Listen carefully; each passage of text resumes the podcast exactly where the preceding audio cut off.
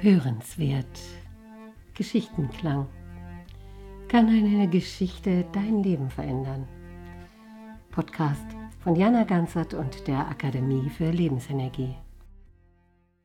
Willkommen und hier bin ich wieder für eine neue Geschichte. Eine Geschichte aus dem Buch Die goldenen Äpfel von Cambis Poschi und sie heißt Der Direktor mit den sieben Buntstiften.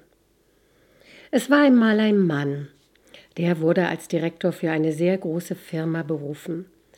Die Firma hatte einige tausend Mitarbeiter und war bekannt für ihre wertvollen Produkte, die vielen Menschen und der Umwelt zugute kamen. Der Direktor freute sich schon auf seinen neuen Job, zumal er gehört hatte, dass in dieser Firma ein besonders gutes Arbeitsklima herrschte und die Mitarbeiter sich sehr mit ihrer Arbeit identifizierten. Am ersten Arbeitstag wurden ihm sämtliche Abteilungsleiter vorgestellt und er fühlte sich von der ersten Minute an sehr wohl in dieser angenehmen Atmosphäre. Besonders freute er sich über sein Arbeitszimmer, das sehr geschmackvoll und freundlich eingerichtet war. Nachdem er sich mit seinen Aufgaben vertraut gemacht hatte, ging er gleich an die Arbeit.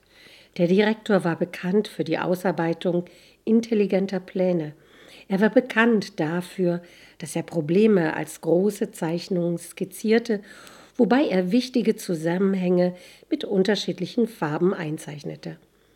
Und so nahm der Direktor aus seiner Aktentasche sieben Buntstifte, legte sie auf seinen Schreibtisch und machte sich vergnügt an die Arbeit.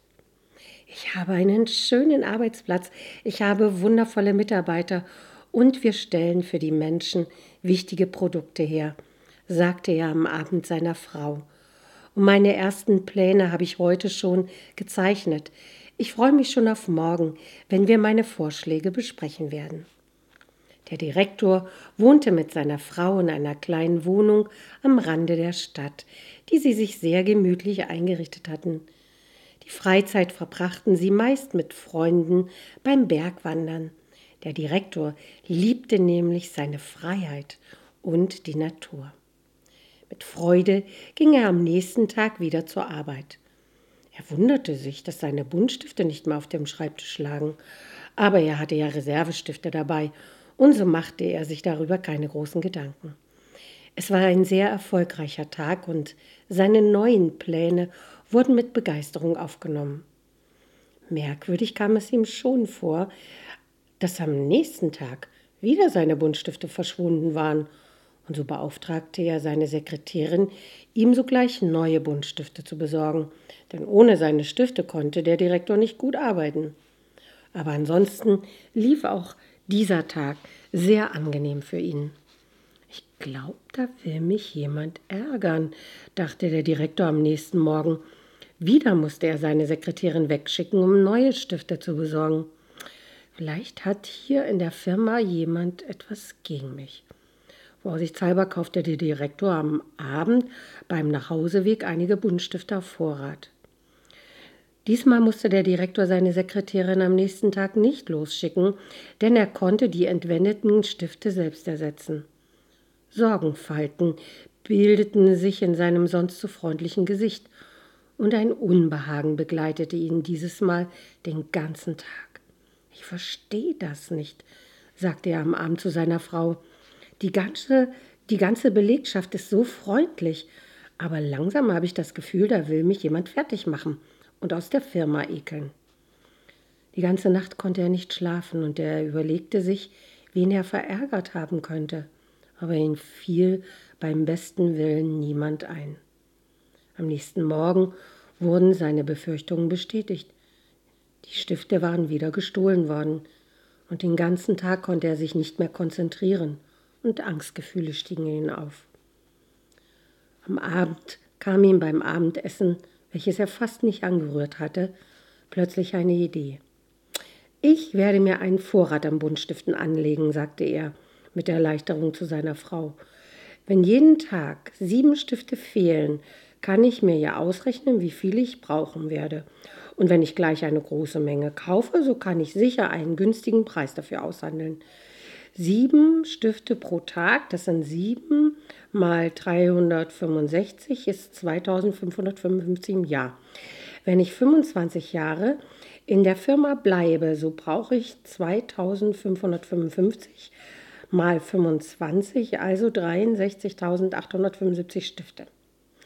Gleich am nächsten Tag ging er in ein Schreibwarengeschäft und besorgte sich 63.875 Buntstifte.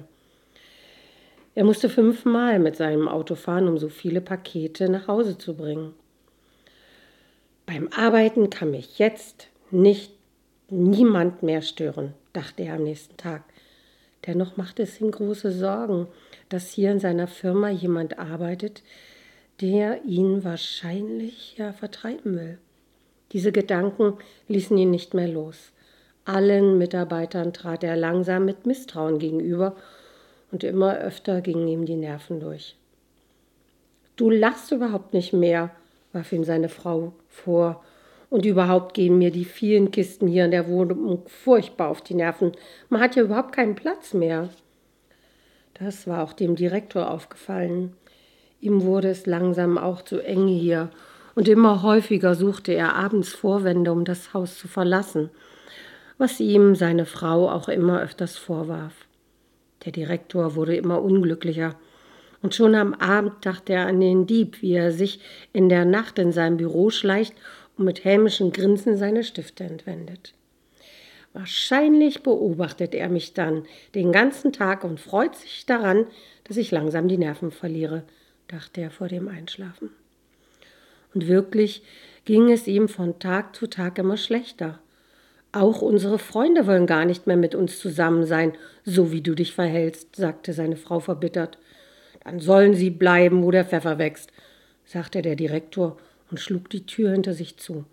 Dann gehe ich eben alleine wandern und meine Frau brauche ich auch nicht dabei. Ich brauche Zeit zum Nachdenken.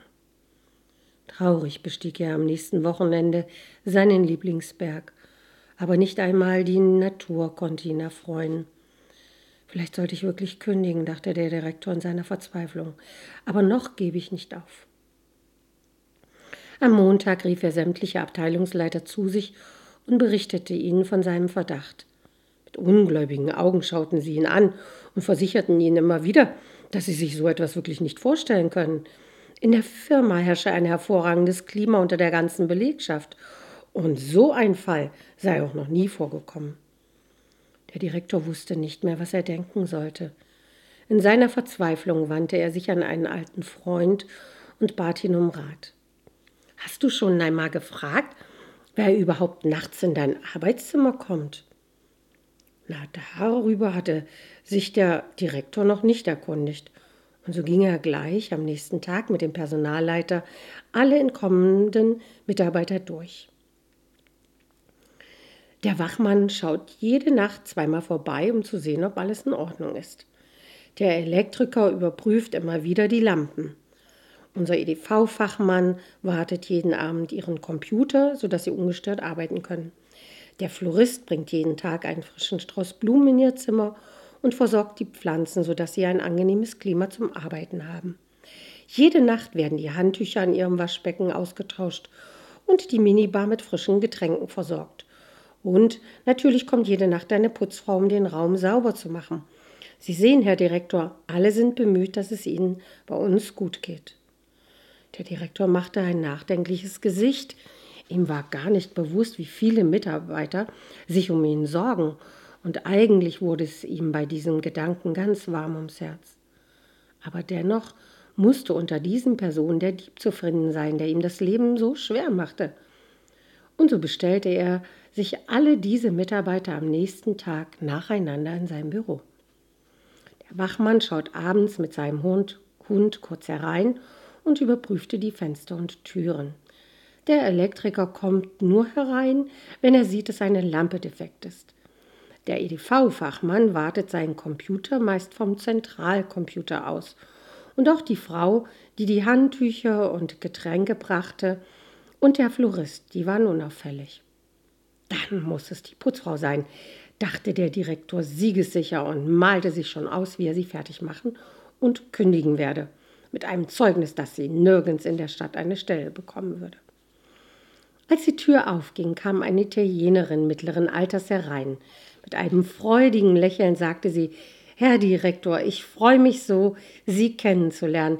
Wissen Sie, es war eine große Ehre für mich, dass ich ausgewählt wurde, das Zimmer des Direktors zu putzen.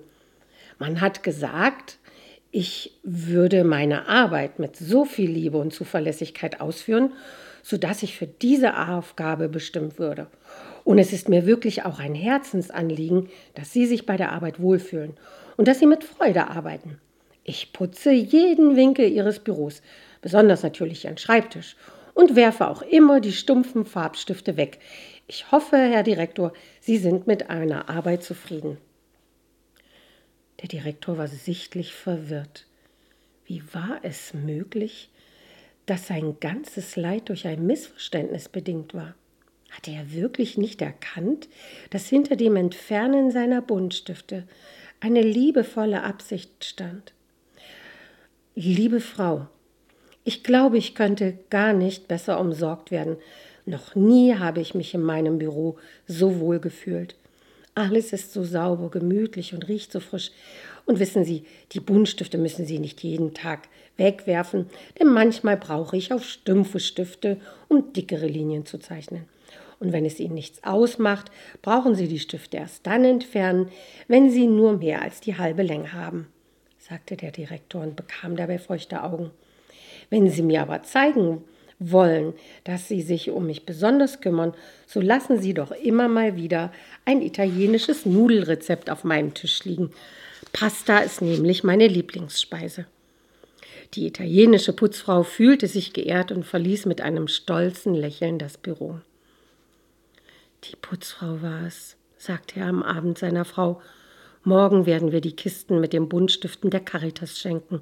So können wir vielen Kindern eine Freude machen. Und wenn ich jeden Tag ein Pasta-Rezept bekomme, so sind das in zehn Jahren 3650 Rezepte, dachte er verschmitzt. Mit so einem guten Gefühl wie am nächsten Morgen ist der Direktor noch nie zur Arbeit gegangen. Innerlich bedankte er sich sogar bei der Putzfrau, denn sonst hätte er nie diese vielen guten Geister in seiner Firma kennengelernt und an diesem Morgen lagen die sieben Buntstifte auf seinem Schreibtisch, und zwar auf einem Blatt Papier, auf dem ein köstliches Pastarezept beschrieben war. Seit dieser Zeit ertappte sich der Direktor öfters dabei, dass er sein Zimmer absucht, ob es noch andere Hinweise für die Anwesenheit dieser vielen guten Geister gibt. Ja. Dass all das Leid nur auf einem Missverständnis beruht. Glaube, das ist ein wichtiger Satz für mich aus dieser Geschichte. Vielleicht haben Sie noch andere wundervolle Sätze. Ja, lassen Sie uns so wenig wie möglich Missverständnisse zwischen uns sein. Lassen Sie uns sie aufklären und dann uns, uns gut miteinander gehen lassen. Alles, alles Gute.